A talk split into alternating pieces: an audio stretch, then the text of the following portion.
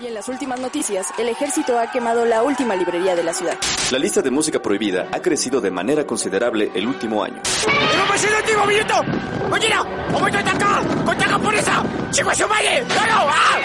¡Seguimos informando para Freak News! Transmitiendo desde la capital del imperio, Freak Noob News, lo último que queda. Hola amigos y bienvenidos a Freak Noob News, su podcast de cultura nerd. Los saluda Alri como cada semana y en esta ocasión, damas y caballeros, tenemos un programa bastante guapo, bastante sabrosón. El penúltimo programa de esta temporada en donde vamos a estar hablando nada más y nada menos que de aliens. Y para este programa no estamos solos, sino que nos acompaña el buen Mike Maca. Joder, Mike, ¿cómo te encuentras el día de hoy? Bien, bien, gracias, buenas, ya sabes, de nuevo aquí en este programita, en este bonito programa. Y como dices, en un programa chulo, un programa padre que va a quedar, yo creo. Y pues nada, ojalá que a la gente le guste cómo, cómo estamos haciendo este bonito trabajo. Sí, de verdad, muchísimas gracias a todas las personas que se suman semana a semana aquí suscribiéndose, apoyándonos, eh, descargándonos de varias partes del mundo, eh, de Estados Unidos, de España, de México, de Canadá, de Argentina, de Chile, de verdad, de verdad que muchísimas gracias, los apreciamos como no tienen ni la más remota idea porque este programa pues siempre hemos dicho que se mantiene gracias a ustedes así que de verdad que lo apreciamos de todo corazón. Igual este si estás escuchando esto en iBox en Spotify en Google Podcast o donde lo estés escuchando te invitamos a suscribirte te invitamos a que nos sigas para no perderte, vaya, ningún programa nuevo cada semana. De hecho, si todas las personas que escuchan esta, este programa, si todas las personas que escuchan esta emisión se suscribieran al canal, se suscribieran, este, en el pro, en el formato en el que lo están escuchando, podríamos llegar eh, sin ningún problema con la mano a la cintura al top 10 posiblemente de programas de videojuegos y cultura pop más este, escuchados en habla hispana. Y de verdad que eso nos ayudaría bastante para poder llegar a más personas. Así que si no estás suscrito, si nada más este no sigue o si nada más sigues el feed, de verdad que nos ayudarías muchísimo si te suscribieras para de esta manera poder seguir creciendo y de esta manera poder llegar a más personas.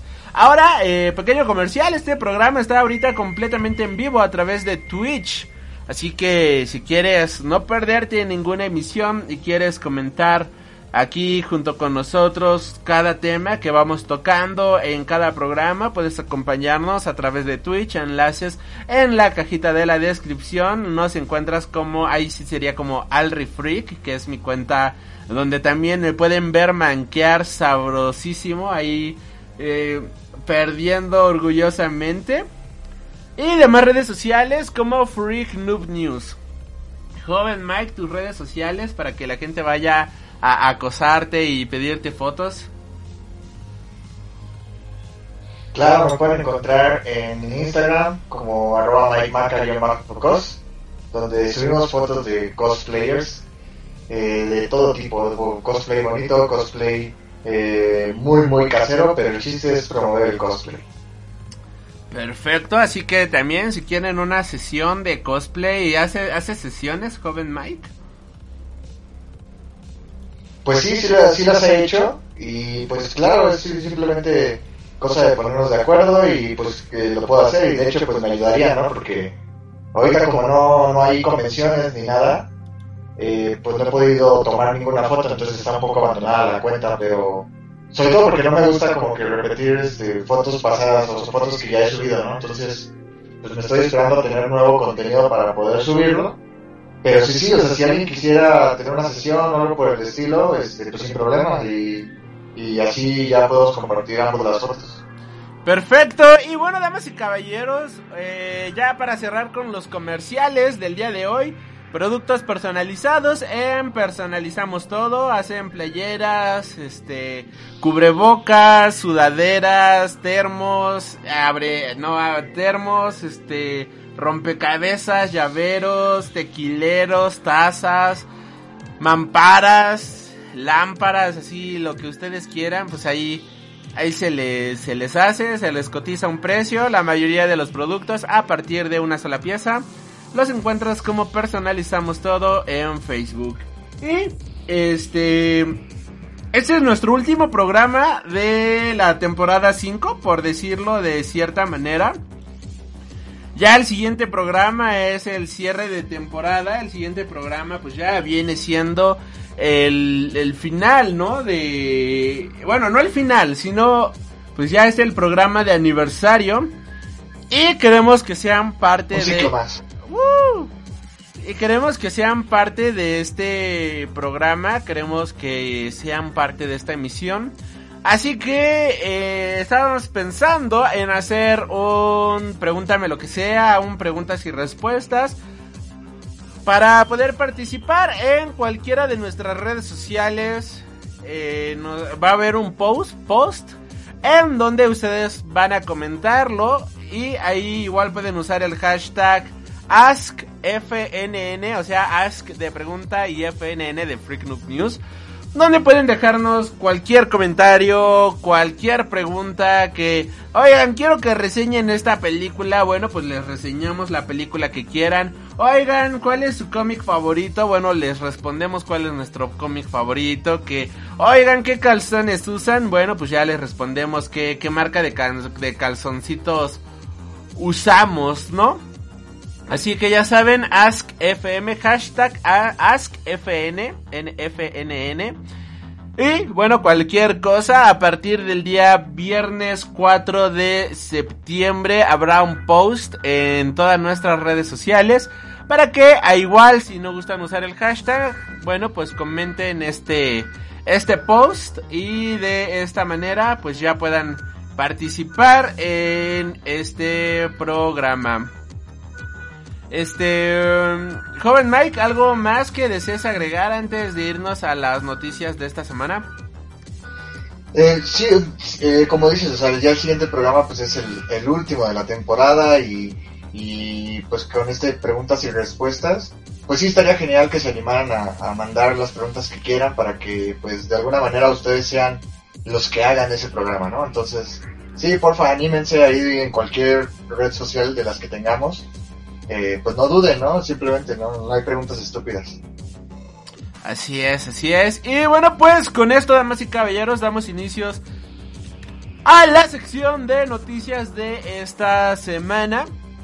Y pues obviamente tenemos que iniciar con la noticia bomba, ¿no? La noticia que a todo mundo nos dejó sorprendidos. La noticia que fue un boom. Y estamos hablando de el triste fallecimiento de este Chad, Chad- Chadwick Boseman. El actor de Black Panther, actor icónico en el MCU y que tristemente ha fallecido a una edad bastante temprana, a los 43 años de edad.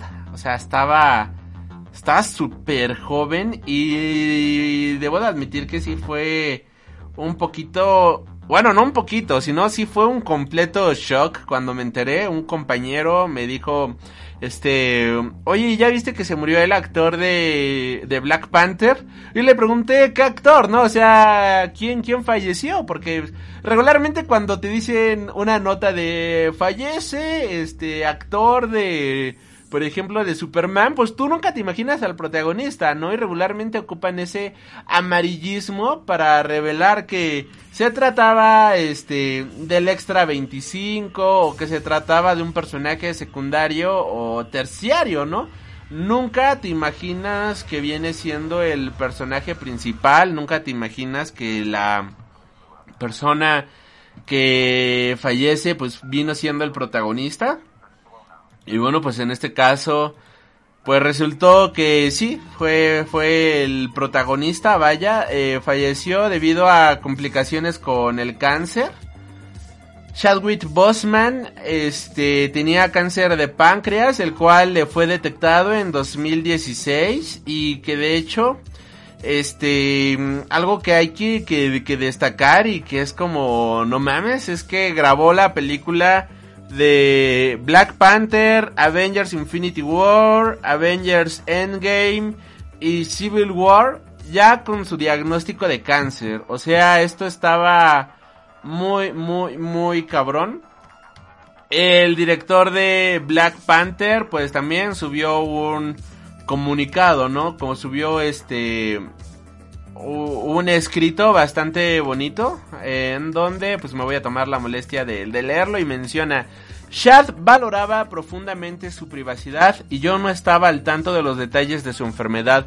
Después de que su familia lanzase el comunicado me di cuenta de que había estado viviendo con esta enfermedad durante todo el tiempo que le conocí. Porque él cuidaba de otros, era un líder, un hombre de fe, dignidad, orgullo y protegía a sus colaboradores de cualquier sufrimiento. Vivió una vida hermosa e hizo un arte genial, día, tras día, año tras año. Así era él. Un épico espectáculo de fuegos artificiales. Contaré historias sobre estar ahí durante algunas de sus chispas más brillantes hasta el fin de mis días. Qué señal tan increíble ha dejado para nosotros. Nunca he llorado una pérdida tan grave antes. He pasado el último año preparando, imaginando y escribiendo palabras que él diría y que no estábamos destinados a ver. Me deja roto saber que no podré ver otro primer plano de él en la pantalla o acercarme a él y pedirle otra toma. El director, pues de hecho ya estaba preparando la producción de la película, que de hecho la producción de Black Panther comenzaba este mes de septiembre. Y las filmaciones iban a comenzar para el mes de marzo. También aquí hay que mencionar que se menciona de que al parecer nadie sabía de su situación. Algo que menciona este David... Ay, el Finger, David Finger, no es el productor de todas las películas de Mar Kevin Feige, Feige, Feige, Feige, Feige, perdón, por favor, me equivoqué. Este Feige mencionaba de que pues nadie realmente en Marvel Studios conocía su situación, nadie conocía su enfermedad. Y pues no queda más que decir que se fue un héroe, no queda más que decir que se nos ha ido una gran leyenda. Pisó durísimo y va a ser recordado como el gran rey de Wakanda, va a ser recordado como la gran pantera negra que como bien menciona en la película, ¿no? O sea, la muerte no es el final para su cultura. Y él, damas y caballeros, ha dejado un legado que va a trascender generaciones. Ahora sí, joven May, por favor, te cedo el micrófono. Sí, pues mira, yo la verdad no me voy a poner de, mamador. Eh, yo la verdad este Chadwick yo no, o sea, lo conocí hasta hasta Black Panther, o sea, no, no, yo no conocía nada de su filmografía y pues ni, siquiera sé si tiene mucha, ¿no? No, no, no estoy muy seguro de esto. Pero lo que sí, que creo que algo que siempre digo cuando tocamos una noticia de estas es que pues es una lástima, es una lástima que un actor pues joven, la verdad es que sí es joven y que de alguna manera estaba despegando su, su carrera, eh, pues haya, haya tenido que que morir y sobre todo de esta manera, ¿no?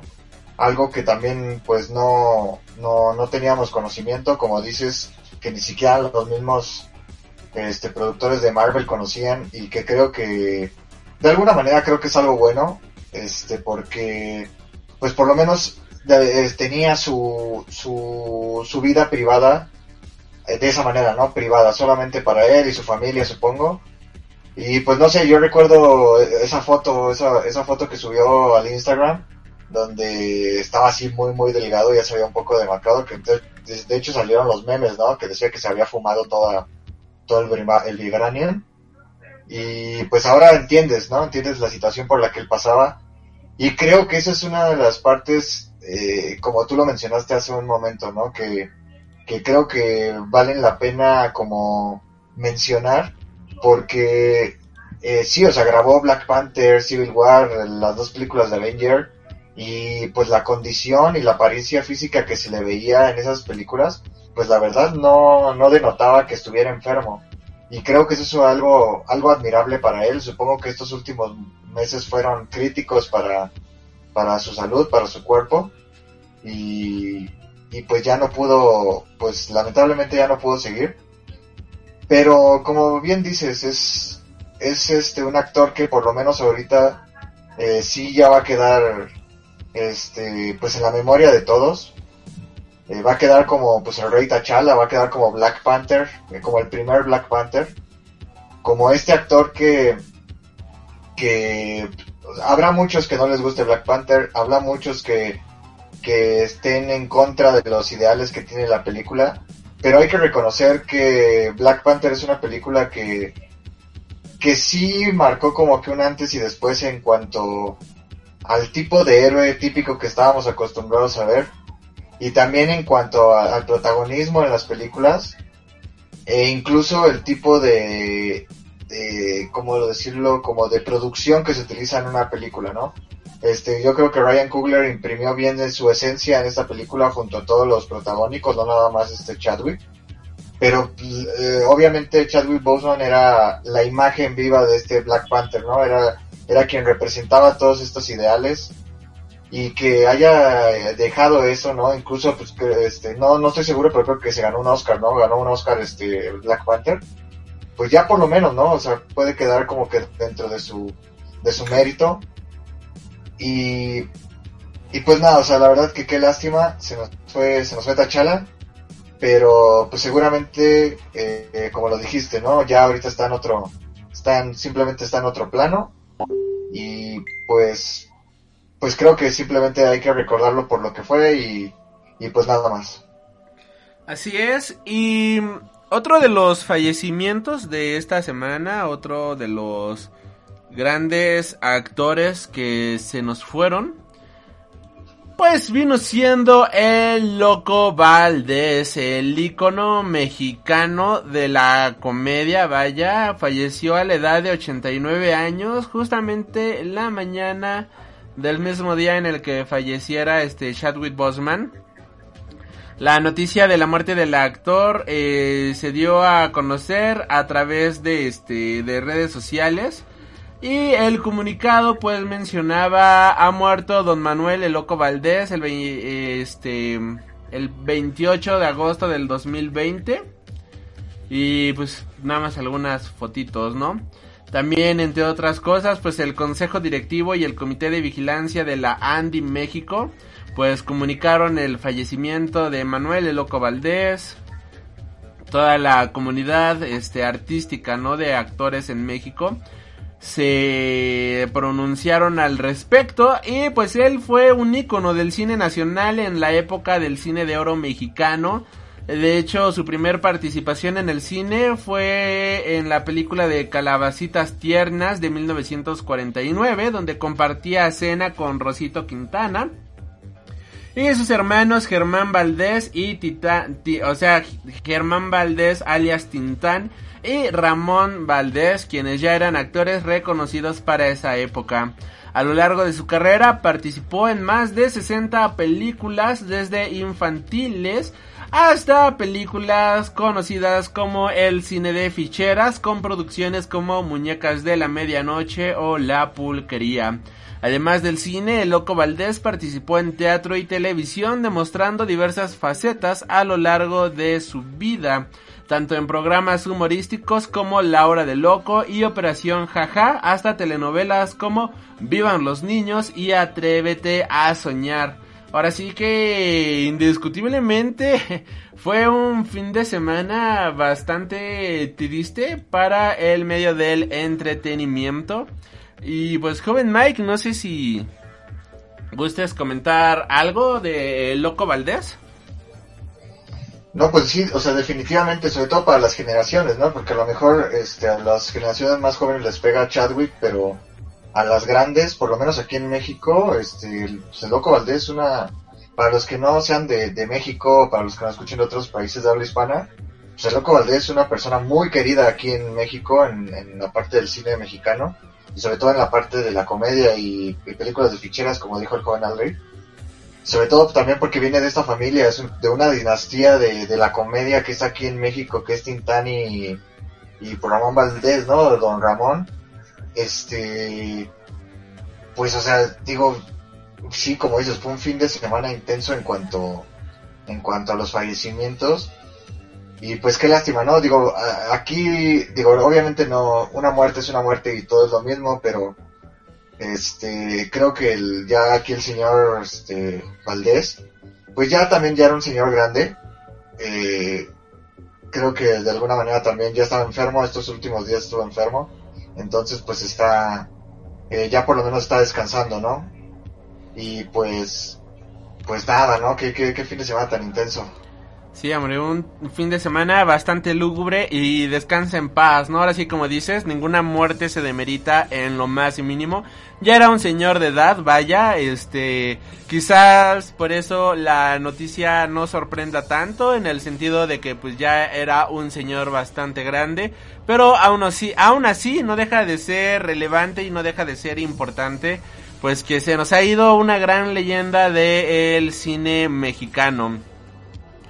Y bueno, pues ahora pasando a noticias con un tono más amable, ya pasando a noticias un poquito más tranquilas. Bueno, pues en es, damas y caballeros, iniciamos con la sección de, de noticias de videojuegos. Y ¡ah, su madre! Nvidia sacó una una este una nueva tarjeta de video. No, no, no, no, no, no, no, qué, qué hermosura. La RTX 3070, la 3080 y la 3090. ¡Ah! Damas y caballeros, Nvidia ha presentado en un evento especial todas las novedades que prepara como su nueva serie de tarjetas RTX, unos esperados anuncios que cambiarán indiscutiblemente el futuro inmediato del gaming en PC. Según el CEO de Nvidia RTX 380 ha sido la primer la primera gráfica presentada duplicará el rendimiento de la anterior generación gracias a la nueva tecnología que integrará eh, que, integra, que integrará vaya este salto tecnológico y de rendimiento es el más importante que ha dado la compañía hasta la fecha. Y lo mejor de todo es que el precio se mantiene igual a la generación anterior, o sea que estará costando nada más y nada menos que 700 dólares, o sea, baratito, damas y caballeros. Con lo que ganas en media quincena, pues ya, ya te haces de tu tarjeta. Eh, para demostrar la potencia de esta nueva gráfica, bueno, pues nos presentaron un nuevo tráiler de Cyberpunk, ya corriendo con esta, con estas gráficas. Y no, no, no, no, no, no manches, qué, qué, qué pinche belleza. Eh, se presentó también este Call of Duty, Black Ops Cold War y Watch Dogs Legion, aparte de un nuevo tráiler comparando la gráfica, las gráficas anteriores con esta nueva tarjeta de Doom Eternal. Y, y es que es una diferencia estupidísima, o sea, regularmente mucha gente dice, ay, es que no nota la diferencia entre de 30 a 60 FPS, por decirlo de cierta manera. Pero aquí se, se ve claramente la diferencia, o sea, es, es innegable el decir que, que, que no que no hicieron algo, ¿no? Y bueno, pues las características de la serie de tarjetas RTX 3000, pues es la siguiente. Nuevos multiprocesadores, la base de las GPUs más rápidas y eficientes del mundo. Ofrecen dos veces el rendimiento FP32 de la generación anterior y 30 shader T-flops de la potencia de procesamiento. Núcleos RT de segunda generación. Los nuevos núcleos RT dedicados ofrecen el doble de rendimiento de la generación anterior, además de ray tracing, sombreado y computación simultáneos. Núcleos Tensor de tercera generación. Nuevos núcleos Tensor dedicados con hasta el doble de rendimiento que la generación anterior, lo que hace que sea más rápido y eficiente de ejecutar tecnologías que empleen la inteligencia artificial como Nvidia DLSS y el 2 del 238 Tensor T-Flops de potencia de procesamiento. Nvidia RTX IO habilita la carga rápida basada en la GPU y la descomprensión de elementos del juego, acelerando el rendimiento de entrada, salida hasta 100 veces en comparación con los discos duros y las APIs de almacenamiento tradicionales. Junto con la nueva API Directory Storage para Windows de Microsoft RTX IO descarga el equivalente al trabajo de docenas de núcleos CPU a la GPU RTX, mejorando las tasas de cuadros por segundo y mejorando los tiempos de carga. La memoria gráfica más rápida del mundo. Nvidia ha trabajado con Micron para crear la memoria gráfica más rápida del mundo. Para las RTX 3000 Series, la GDDR6X proporciona una velocidad de transmisión de datos de cerca de un terabyte de ancho de banda de memoria del sistema para las aplicaciones de tarjeta gráfica, maximizando el rendimiento de videojuegos y otros programas. Tecnología de... Dios, me estoy viniendo mientras digo esto. Tecnología de proceso de próxima generación. Un nuevo proceso customizado NVIDIA 8N elaborado por Samsung que permite emplear transitores con mayor densidad y eficacia. Las nuevas tarjetas también incluyen las siguientes novedades. Solución térmica de flujo de aire doble axial que aumenta hasta dos veces el rendimiento de refrigeración. HDMI 2.1 para juegos en ultra alta resolución o decodificación AVI primeras GPUs externas con soporte para el nuevo codex AVI que permite a los usuarios ver video por internet hasta en 8K HDR utilizando hasta un 50% menos de el ancho de banda. Ah. La la RTX 3080 estará disponible a partir de este mes de septiembre y tendrá un costo de 720 euros. Este, la RTX 3080 monta 10 GB de la nueva memoria de alta velocidad GDDR6X, corriendo a 19 Gbps, gigabytes, y es capaz de ofrecer 60 cuadros de por segundo de manera constante en juegos con resolución a 4K y saldrá a la venta el 17 de septiembre. GeForce RTX 3070. Esta tendrá un costo de 519 euros. Es, eh, será más rápida que la RTX 2080 Ti por menos de la mitad de su precio y un 60% más rápida que su equivalente de la 2019 la RTX 2070 original. Esta viene equipada con 80 GB de memoria GDDR6 alcanzando punto ideal de rendimiento para juegos a 4K. Ya por último, pero no por eso menos importante, tenemos la madre de todas las tarjetas, la GeForce RTX 3090 la cual tendrá un precio de salida de 1.549 euros y conocida como la BFGPU o Big Force GPU. Contará incluso con un silenciador, diseño de flujo de aire de tres ranuras, doble axial y que hace que la tarjeta gráfica sea 10 veces más silenciosa que la Titan RTX, manteniendo la GPU hasta 30 grados centígrados más fría. Con 24 GB de memoria GDDR6X será capaz de hacer frente a los algoritmos de inteligencias artificiales más exigentes y soportar cargas de trabajo masivas en la creación de contenido.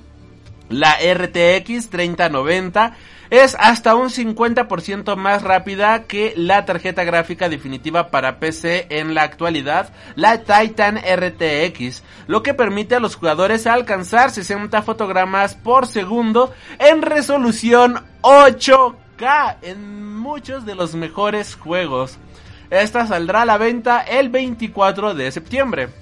Por el momento Nvidia no solo ha presentado las tarjetas, sino que además ha anunciado novedades en otros frentes, como la compatibilidad con Fortnite RTX y DLS, que llegará en breve para el juego de Epic. Nuevas tecnologías como la Nvidia Reflex, que estará también disponible en el mes de septiembre, el Nvidia Broadcast para poder realizar transmisiones como todo un profesional, la Nvidia Omni Nvidia Omniverse Máquina, un software para crear videos y también poder trabajar en formatos de tercera dimensión, lo cual saldrá a la venta o estará disponible a partir de octubre.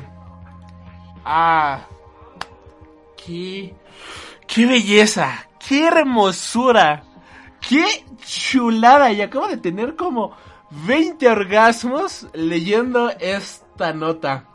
Joven Mike, por favor, te cedo el micrófono que, que debo ir a secarme después de, de leer tanta belleza, por favor.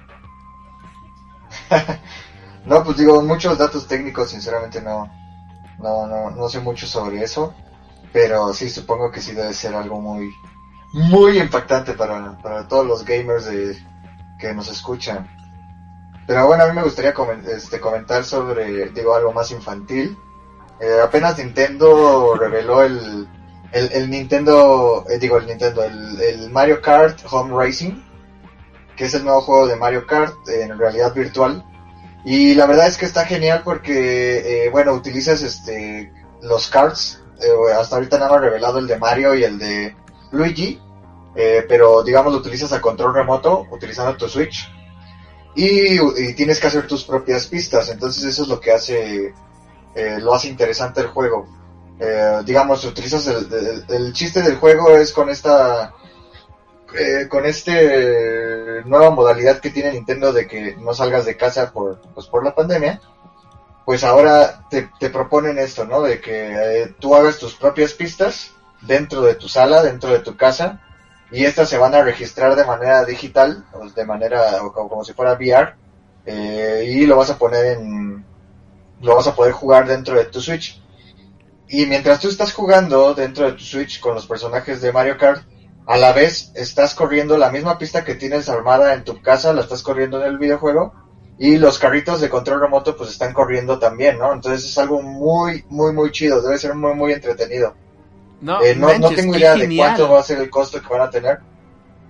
No, está genialísimo, o sea, la verdad está muy, muy chido. La verdad creo que lo, lo, lo, peor aquí creo que es la hueva de hacer tus pistas, o sea, imagínate andar cambiando. Pero creo que vale mucho la pena cuando tienes, ya puedes empezar a correr y estar jugando con tu amigo y todo. Y sobre todo porque sí tiene los mismos efectos. O sea, por ejemplo, si le lanzas eh, la banana o algo por el estilo, el carrito sí se detiene, sí va un poquito más lento. Entonces creo que eso es lo que lo hace muy genial.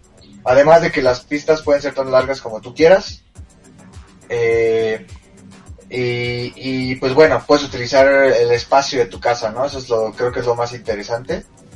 Y pues nada, creo que es algo que te propone siempre Nintendo, o sea, dejando fuera los gráficos, dejando fuera los, los juegos infantiles y todo, creo que Nintendo siempre este, va un poquito más allá en cuanto a eso, ¿no? Porque yo creo que sí, lo que Sony y Microsoft se caracterizan por tener eh, juegos a altísima resolución, eh, o, donde sus historias son casi pues ya películas más que más que videojuegos y son juegos así súper poderosísimos, bien pesados, las consolas también. Pero creo que Nintendo nunca se ha quitado esa esencia de, ser una película, de una película, un este, una compañía que ofrece juegos infantiles y que además las historias de sus juegos pues siempre, siempre son divertidas y siempre son, siempre tienen un, un contexto, ¿no? Muchas veces hay muchos juegos que no tienen y por lo menos los de Nintendo sí. Y, en los últimos años, eh, Nintendo pues ha hecho eso, que haya, que tú crees tus propias cosas, por ejemplo, eh, sobre todo en el Switch, ¿no? Ya ves que salieron los, eh, creo que se llaman Nintendo Labs, que son estas cosas que tú vas armando para poder jugar con cartón. y obviamente también, pues, Perdón, perdón, perdón, me acaba de espantar mi perrita. Continúa, continúa, y, perdón. Y, bueno, y todo lo que sea, lo que ha hecho, ¿no? Este Nintendo en general, siempre, siempre innovan en ese sentido. Y ahorita con este juego de Mario Kart creo que está súper, súper chido. Algo que, como bien mencionas, que me encanta de Nintendo es justamente el tipo de jugabilidad a la que ellos le apuestan. Porque, o sea, ahorita, como bien acabo de mencionar en la nota anterior, pues Nvidia pues ya se va, ¿no? A resoluciones 4K y cosas acá super chonchas con juegos que parecen película, pero Nintendo le va, le tira a una jugabilidad súper futurista, o sea, le tira a una jugabilidad que es súper interactiva, que le agrada tanto a niños como adultos, Vaya, ahí tenemos el buen ejemplo de nuestro querido amigo Mr. X, ¿no? Que pues, eh, igual le, juega bastante Nintendo. Y ahí lo ves, ¿no? Con, sus cositas y demás. Pero no solamente ellos, ¿no? Sino tengo varios amigos, o sea, igual, ¿no? Que tú, tú ahorita mencionas que es una jugabilidad más infantil. Pero yo creo que es una jugabilidad para todos. O sea, tiene Nintendo justamente ese ese atractivo que le puede gustar tanto a niños como a adultos, como a jóvenes. Y no faltará el amargado, ¿no? Que diga, no, no, no, es que esto está muy infantil y yo ya no juego con esto. Pero, o sea, incluso la vocalista de una banda que a mí me gusta demasiado llamada La Cuna Coil, eh, juega Pokémon y luego cuando ella va a diferentes ciudades, por cierto que a ti que te gustaba Pokémon, ¿no? Luego cuando ella salía de gira y cosas por el estilo, la veías este en las ciudades cazando Pokémon en Pokémon Go y tenía su su Pokébola y todo eso, ¿no? Incluso aquí en la cuando vinieron aquí a la Ciudad de México en 2018, no me acuerdo si fue 2018 o 2017. El punto es que unos fans se la encontraron cazando Pokémon en Reforma. a esta chica vocalista de esta banda italiana, ¿no? O sea, es algo súper, este, que, que, que, que, que trasciende generaciones. Y no importa la edad, es algo tan intuitivo, es algo que te saca de lo convencional del mundo de los videojuegos. Que siento que ese es uno de los más grandes atractivos de Nintendo que no es nada convencional, es algo súper interactivo, es algo súper futurista y que ningún, ninguna otra consola hasta el momento ha sabido igualar. Sí, no, tiene razón. O sea, a lo que yo me refiero con infantil es que es el público objetivo. Eh, pero no, pues, o sea, tienes razón. Yo conozco personas que, que pueden jugar Mario Kart toda su vida sin problemas y son adultos, ¿no? O sea, ya son casi ancianos y no tienen problemas con jugar, con jugar Mario Kart. Pero es que también algo que pasa con Nintendo es que aparte de ser juegos que son, pues, digamos, multifamiliares, que puede jugar cualquier persona sin que exista algún problema, es, es eh, una como que la facilidad del tipo de juego, porque, por ejemplo, estos tipos de juegos de, de shooters, este, lo que es Call of Duty, este, Halo, Gear of War, todo este, todo este tipo de juegos, hay muchas personas que no les gusta por el tipo de, modalidad de juego, ¿no? Hay otros también que son, por ejemplo, los, los juegos deportivos y todo eso.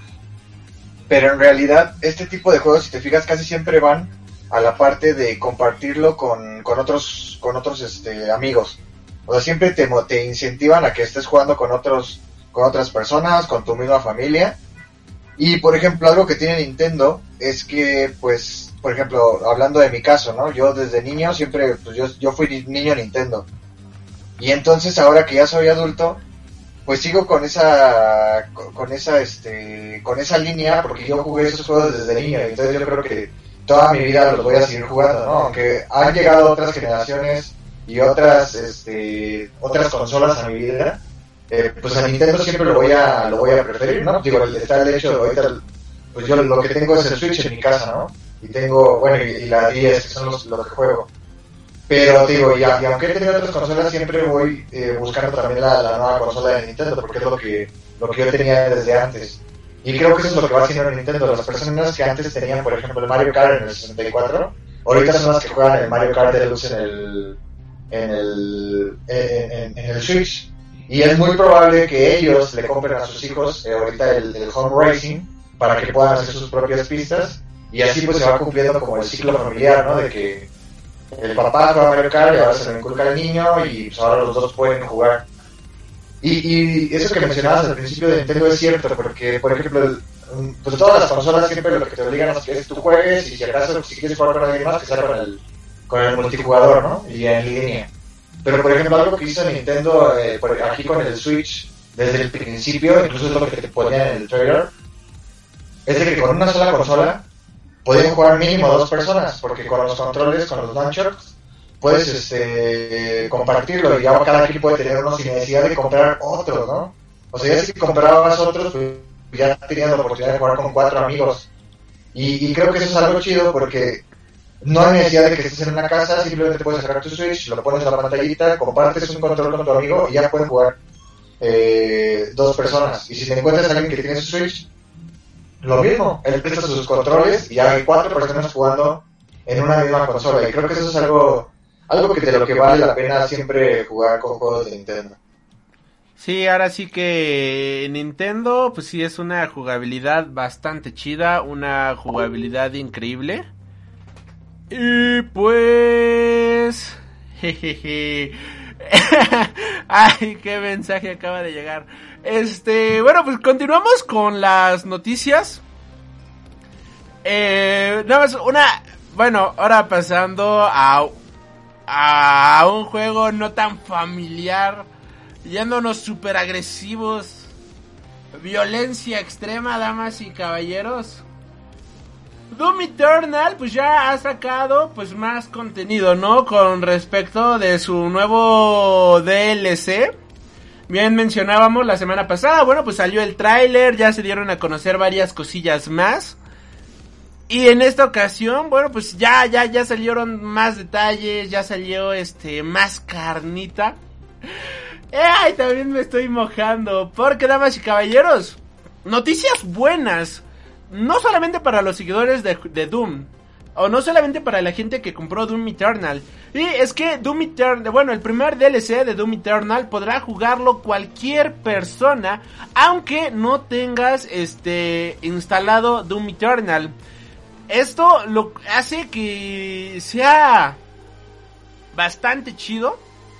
Porque, este, si quieres solamente jugar esta parte de los dioses ancestrales, podrás hacerlo sin tener el juego, este, el juego base, ¿no? En una entrevista para el medio PC Game N, el productor ejecutivo de ID Software, Marty Staton, explicó que este DLC de Doom Eternal sería algo más, sería más algo aparte. aunque no llegara a usar estas palabras, en palabras exactas menciona que Queremos que el DLC llegue a cuantas más personas sea posible.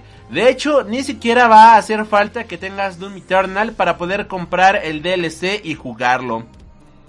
Por otro lado, el director del juego, Hugo Martin, salió a clasificar un poco más estas declaraciones mencionando que la mayoría asociarán el DLC con algo pequeño y como hacer una serie de TV de una película y el filme fuera del juego base.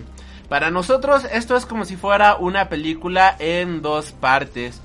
Más partes, eh, más, más tarde se podía leer en unas cuantas declaraciones de prensa que los jugadores que no tengan el pase del año 1 de Asian Gods parte 1 estará disponible para su compra por separado e incluirá acceso gratis al Battle Mode.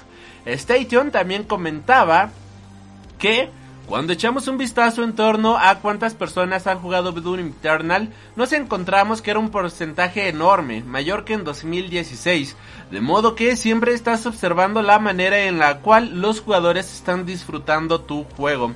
Este DLC parte 1 estará disponible para el mes de octubre, de hecho pues, yo compré el, el pase de... Eh, compré el pase, vaya, compré para los dos DLC que iban a salir, Jeje, me, me adelanté honestamente.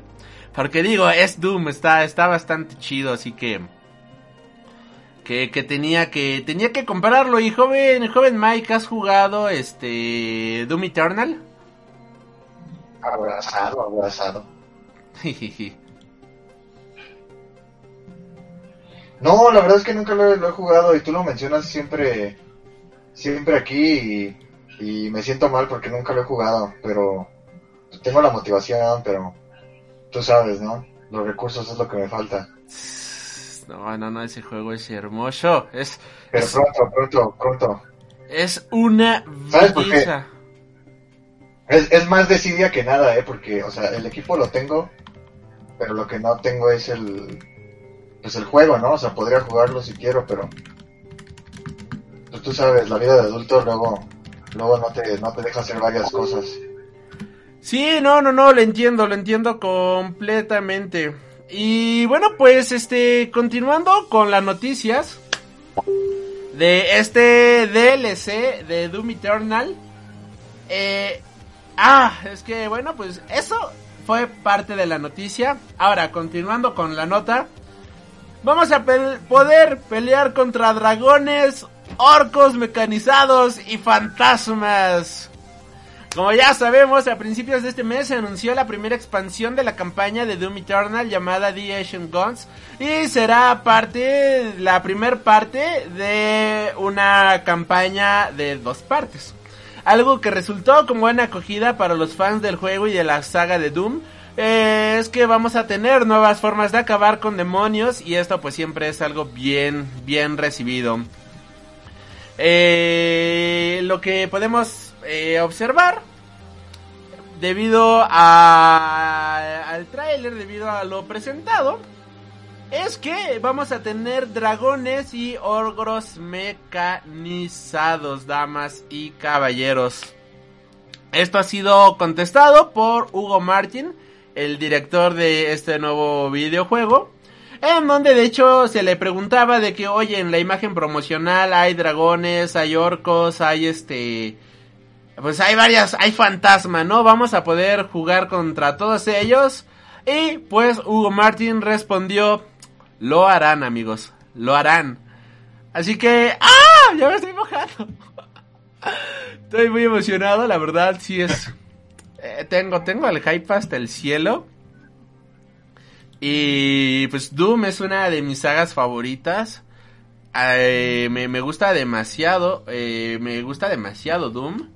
Me, gusta demasiado todo esto de... Todo este universo. Y pues... Ya quiero que sea octubre para... Para poder jugar esta nueva expansión. Y ojalá que la segunda parte no tarde tanto cualquier manera, pues yo ya este compré el pase de campaña, por decirlo de cierta manera. Este que, que costó como 500, 600 pesos más, pero pues que, es Dune, maldita sea, vale, vale cada centavo. Eh, continuando con las noticias, el juego de Gollum saldrá a finales del 2021 para todas las plataformas, incluyendo Switch. Eh, como bien mencionábamos, la semana pasada pues salió el primer tráiler de este videojuego y bueno pues ahora ya salió más información al respecto de este juego. Y es que podremos, este, ¿cómo decirlo? Podremos elegir entre varias historias adentro de este juego. El desarrollo mezclará sigilo y plataformas con mucho parkour, aunque no parece que el combate sea parte de la mezcla. Por lo que podremos eh, buscar formas de escapar de los conflictos. Quizás la más original es la forma en la que representa la dualidad de Gollum Smeagol, en donde habrá momentos en los que tengamos varias opciones de diálogos, unas más propias de Gollum y otras propias de Smeagol. Esto no será simplemente elegir una u otra, sino que será un minijuego en sí mismo. Por ejemplo, si a lo largo de nuestra aventura potenciamos más el lado salvaje de Gollum, las respuestas de Smeagol serán más difíciles de alcanzar, moviéndose los iconos por la pantalla o requiriendo que pulsemos los botones muy rápidamente. Este juego estará disponible en PlayStation 4, PlayStation 5, Xbox One, Xbox Series X, Nintendo Switch y PC para finales de 2021. También si gustan verme manquear en Shadows of War o Sombras en Guerra, pues ya saben, pueden hacerlo aquí a través de Twitch. Y no sé si tengas alguna otra nota del mundo de los videojuegos, joven Mike. Ninguna, ninguna. Ah, pues con esto, damas y caballeros, nos vamos rápidamente a las notas del mundo del cine. Y pues triste fue la recepción de los nuevos mutantes en todo el mundo. Y también Macy Williams comparte una crítica que define a los nuevos mutantes como la peor película de los X-Men. Y ya para que una de las propias protagonistas de la película hable que su película es la peor de la franquicia, pues creo que algo está completamente mal. Aunque no sabemos si Macy Williams está usando la mala prensa a favor de la película o si realmente continúa opinando que la película es mejorable, está claro que la actriz sabe cómo sobrellevar las malas críticas por parte de la prensa. Seguramente ya tuvo sus momentos después de la recepción del final de Juego de Tronos. Así que pues digamos que ya está este ya está curada en en espanto. Y bueno, pues eh, subió un tweet subiendo de que pues realmente ella considera de que es la peor película de la historia de los X-Men. Pero que aún así anima a la gente a ver esta película. Joven Mike, por favor, ¿qué opináis al respecto?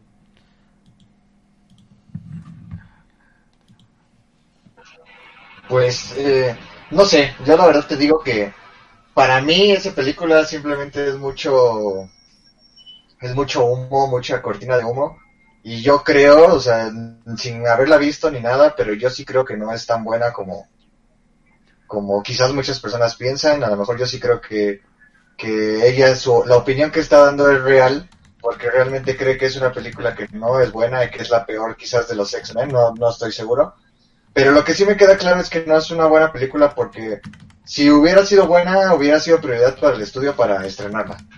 Fue la última que dejaron, la última en el calendario, se se extendió demasiado, es una película maldita. Y pues bueno, por lo menos ahí sigue, ¿no? Creo que en México se estrena este fin de semana.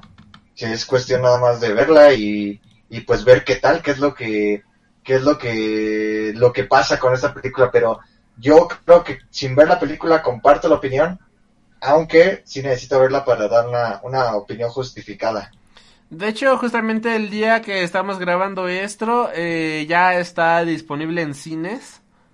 Así que si quieren verla, pues vayan. Ya saben, siempre con todas las protecciones habidas y por haber. Cubrebocas, no comer este chetotis. ¿Qué más? ¿Qué más? Este... ¿Vas a ir, ¿Vas a ir a verla? Ah, no, la verdad es que no, no, no, digo, este, me mama a vivir, ¿no? Como para, como para ir a, arriesgarme ahorita en este momento, ¿no? Este, de hecho, hay algo... Te mama manquear como para...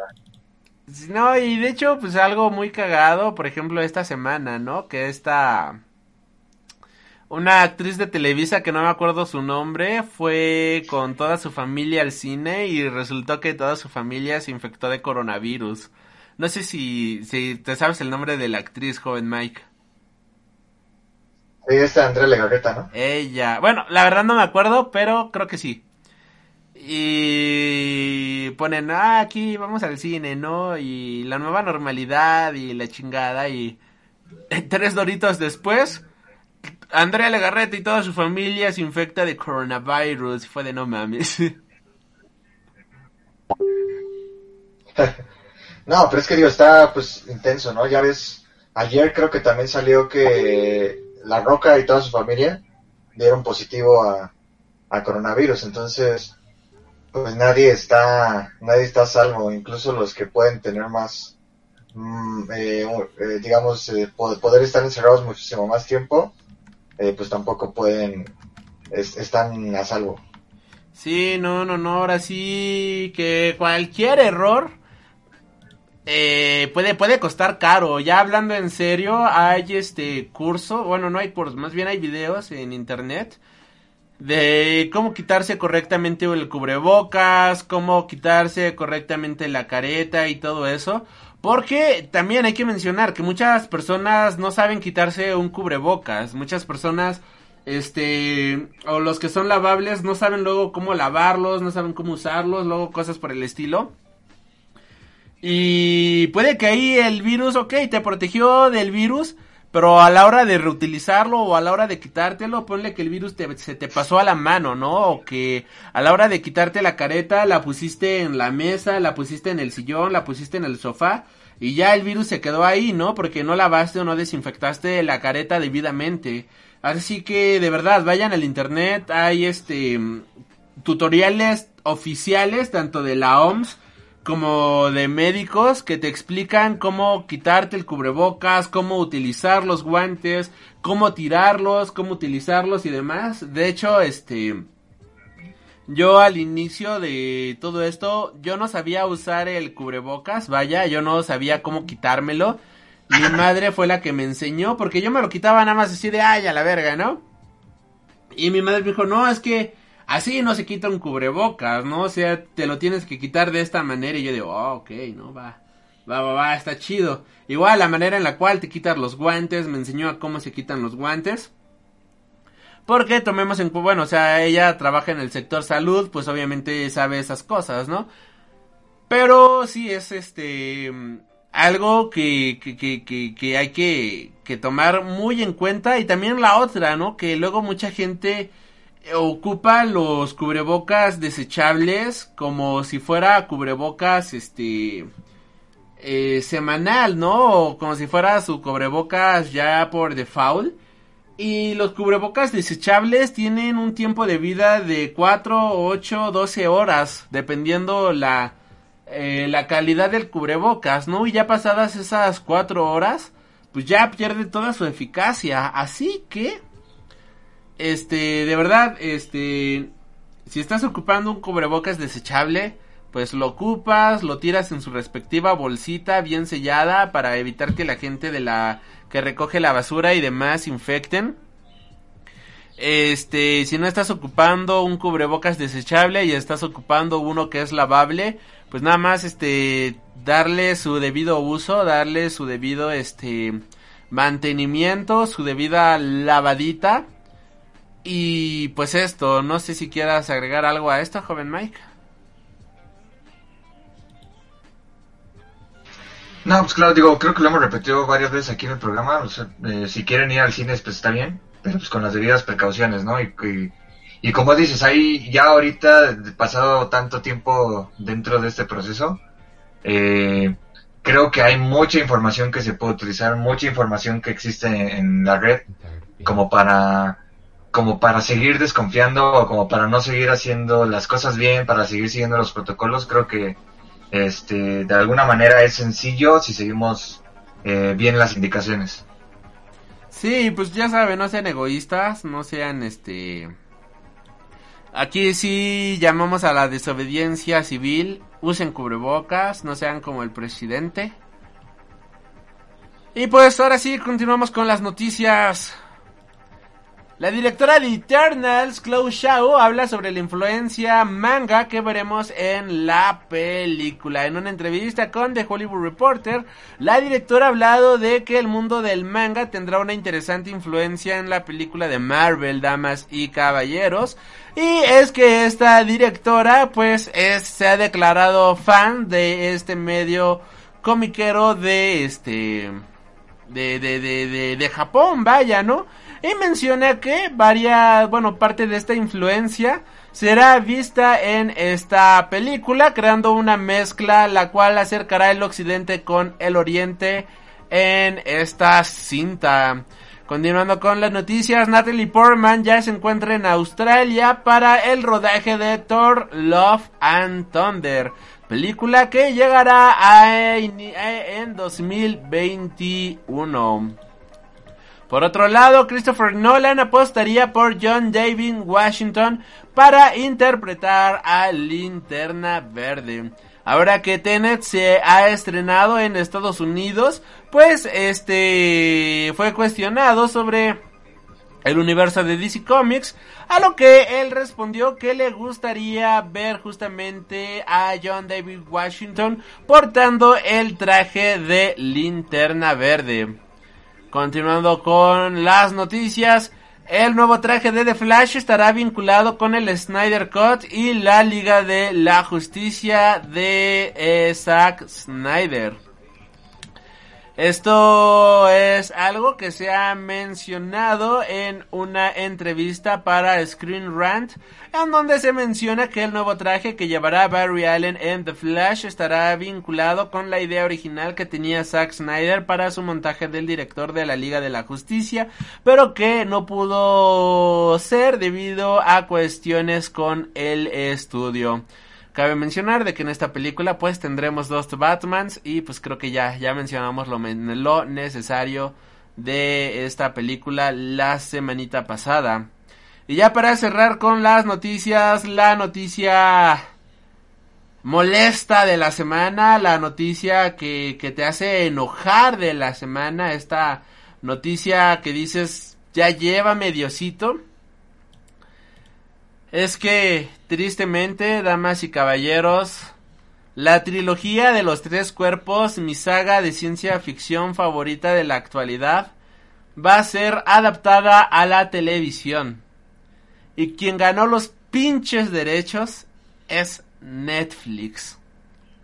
Me lleva la sacrosanta fregada.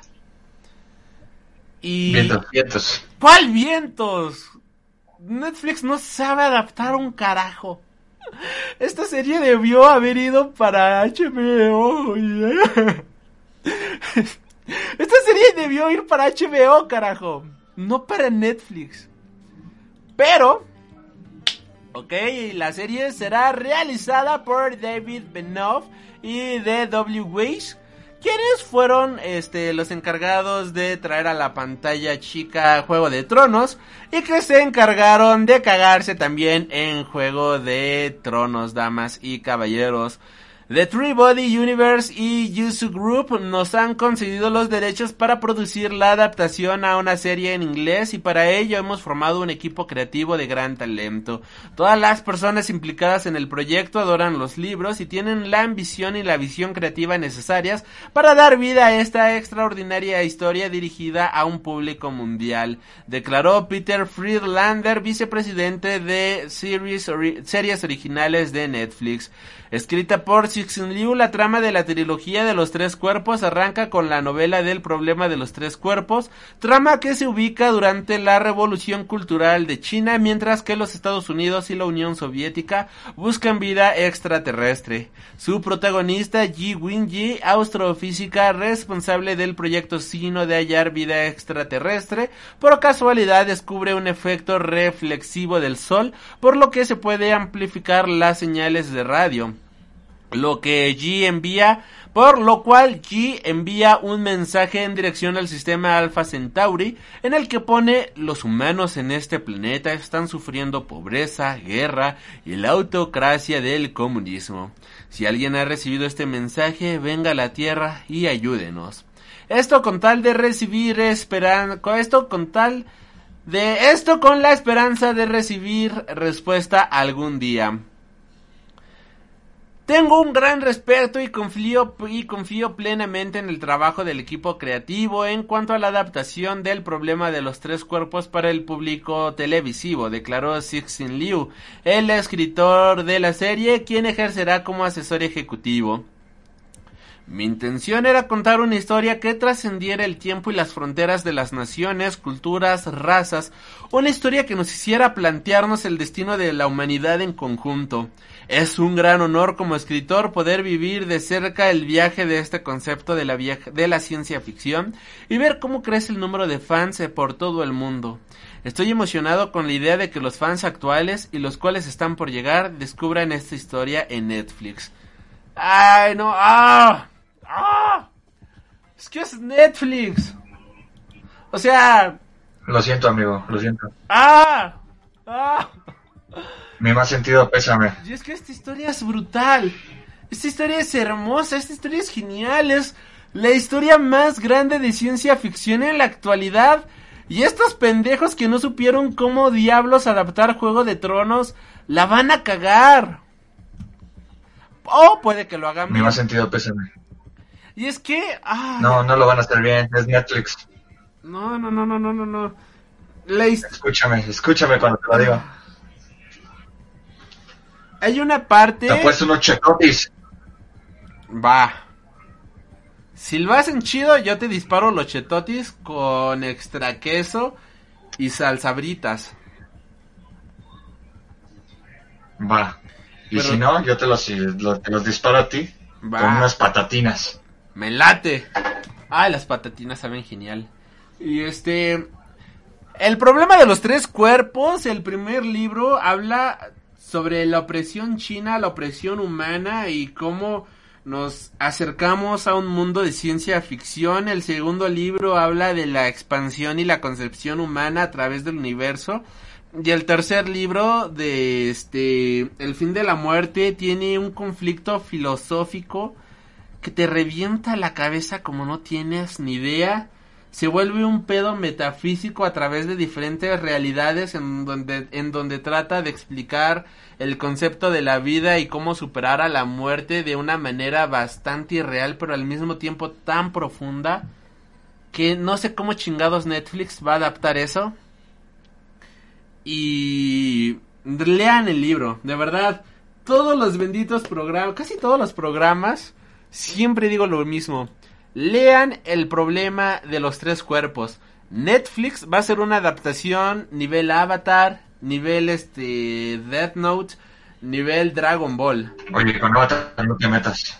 Con Bueno. Avatar no te metas. Ya hasta los propios creadores de Avatar se salieron de la producción.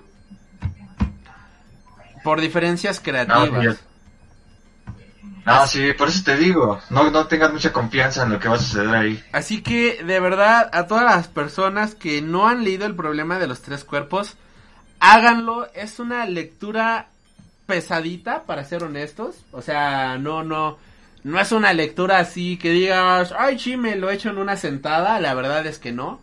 Tiene conceptos de ciencia ficción dura, bastante dura, pero bien explicados. También explicados que logras conectar con varios conceptos que te ponen en estos libros. El primer libro es el más sencillo de todos, tiene cerca de 350, 400 páginas. El segundo libro tiene, a de hecho lo tengo aquí a la mano, a ver, espérame tantito. El segundo libro tiene, para ser exactos, 574 páginas. Y el tercer libro tiene un total de 734 páginas. El tercer libro, de hecho, fue dividido en dos partes porque, de hecho, como siempre he mencionado, hay una parte en... ¡Ay, pinche perro! Otra vez me espantó. ¡Qué pacho mi River hermosa! Es que se aparece de la nada, perdón, y como se pone abajo de los pies, es como, ¡ah! ¿Qué haces aquí? Este... Este libro del fin de la muerte fue dividido en dos partes, ya que hay una parte en donde hay un proyecto humano, en la cual pues una persona, digamos que viaja al espacio. No voy a decir así gran- grandes spoilers.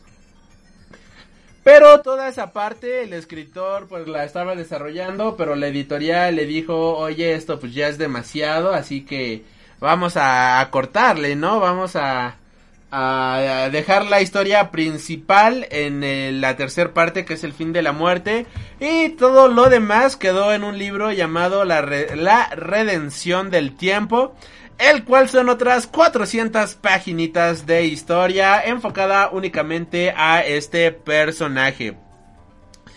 Y bueno, pues con esto ya cerramos la sección de noticias. Ahorita ya en la en el tema principal, pues estaremos hablando de, de el problema de los tres cuerpos. De hecho, por eso lo tengo aquí a la mano, porque quiero dar algunas lecturas de este libro her- tan hermoso de Aliens. Ay, y bueno, pues, joven Mac, no sé si quieres agregar alguna otra nota. No, no, no, yo creo que ya sería todo. Perfecto, y bueno, pues, a todas las personas que han escuchado esto en Freaky Noticias Infinitas, muchísimas gracias por habernos acompañado en esta edición de noticias. Recuerda suscribirte para más contenido cada semana. Y para todos ustedes, pues nos estaremos reencontrando. Hasta la próxima. Has tenido el honor de escuchar Freak Noob News, tu programa de cultura geek.